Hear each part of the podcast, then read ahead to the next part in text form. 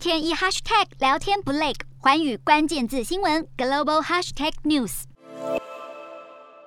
华尔街迎来阴声嘹亮的联准会三月会议记录，联准会研拟每月最多九百五十亿美元的速度缩表。随着美国经济衰退言论满天飞，油价下滑，长期美债续跌，美元走强，资金涌入防御性类股，科技股带头下杀之下，纳指与费半错跌超过百分之二。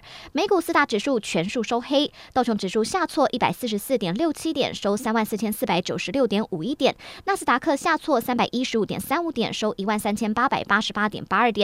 标普五百下跌四十三点九七点，收四千四百八十一点一五点。非半指数下跌七十五点八六点，收三千一百九十三点九六点。欧洲股市方面，西方对俄罗斯祭出新制裁，投资人担心美国联准会将激烈升息来遏制通膨，可能损害经济成长，并且对俄罗斯新制裁恐怕进一步加剧通膨。欧洲主要股市今天收跌，欧洲三大股市全数收跌。英国股市下跌二十六点零二点，收七千五百八十七点七零点。